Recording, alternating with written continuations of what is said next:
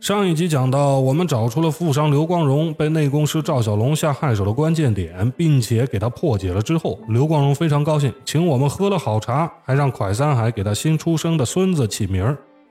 晚上回庙里闲聊的时候，我突然警醒到自己也折在了这个赵小龙手里。蒯三海笑着说：“不会吧，你也觉得困喽？”我说：“不是我，是这刘光荣的小孙子。”蒯三海也猛地一拍脑门说：“哎呦喂，真的又折了一次，这回真是栽到家了，忘了他还有孙子这茬了。”我们给刘光荣做了替身，代替他被赵小龙下害手，又屏蔽了他宅子和家人信息，本以为这样就万无一失了。可这赵小龙是开过松果眼的人啊，整了几天刘光荣，如果发现他没事儿，肯定就会亲自过来看看。那只要他过来，就会发现是怎么回事但是呢，他破不了我的法，意念锁定不了，内功师就一点办法都没有。但是千算万算没算到刘光荣的孙子刚出世没几天，还在医院里边呢。只要一带回家，赵小龙肯定就能感受到这个新出生婴儿的气息。即便他没有那么丧心病狂的想要向婴儿出手，只要刘光荣碰到他这个小孙子，因为血缘的关系。赵小龙只用顺藤摸瓜，一样还能继续锁定刘光荣。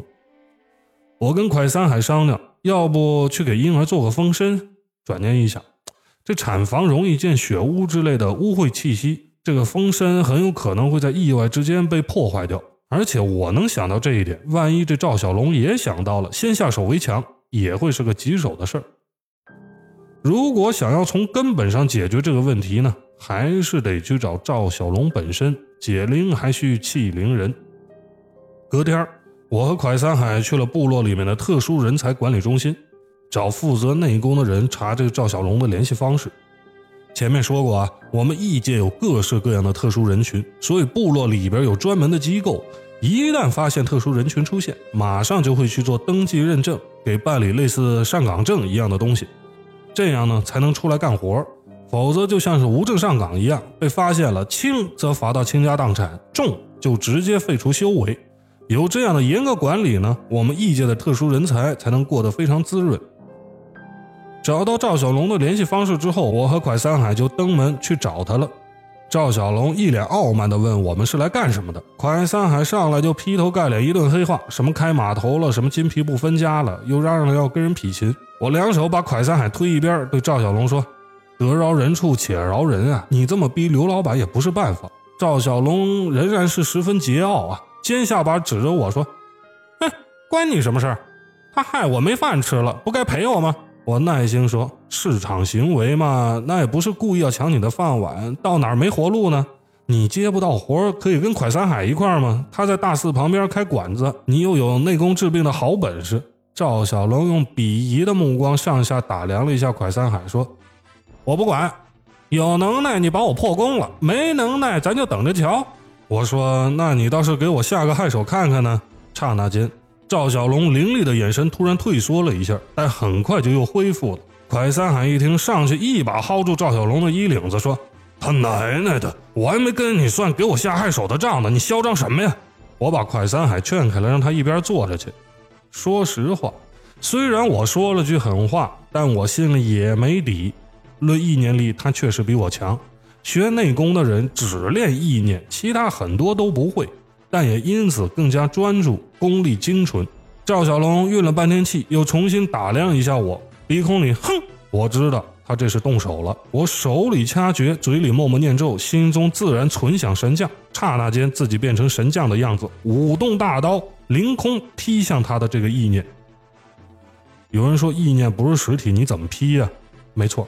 我存想的神将，你也可以认为不是实体呀，虚对虚，只要我的意念锁定了他，那这一刀自然就劈到他的意念上边去了。这是我们异界中特殊人群的战斗方式。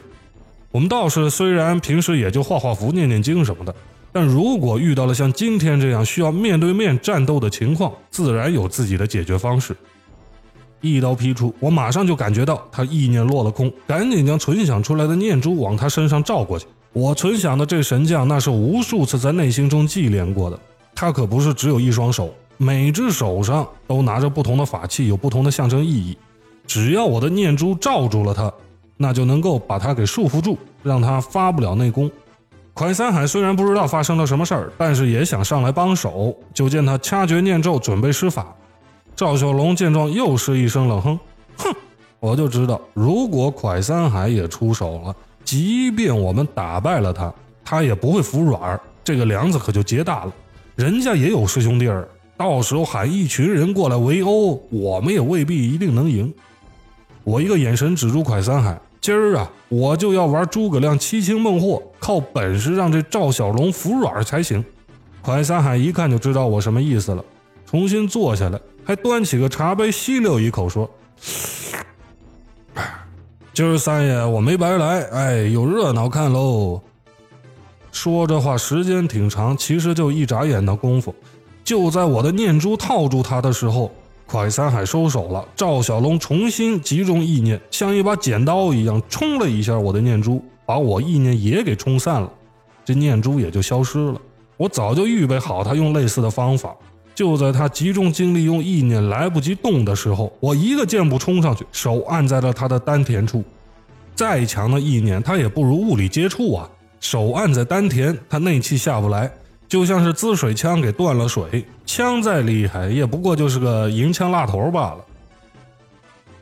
就在我的手跟他身体接触的时候，他突然眼睛一亮，说：“就是你！”我知道他是认出我来了。我在刘光荣家里做法事，信息也留在那儿了。赵小龙能够感觉得到。突然，他有些泄气，把我的手扒拉开，蹲下，捂着头说：“哎，算了。”我也是没办法了，接不着活做生意又做不好，唉。我说你这么一身本领，到哪儿不是混饭吃啊？快三海那顾客多得很，解决还解决不过来呢。回头让他给你介绍点生意。快三海还有点记仇，我的顾客可不能随便给啊。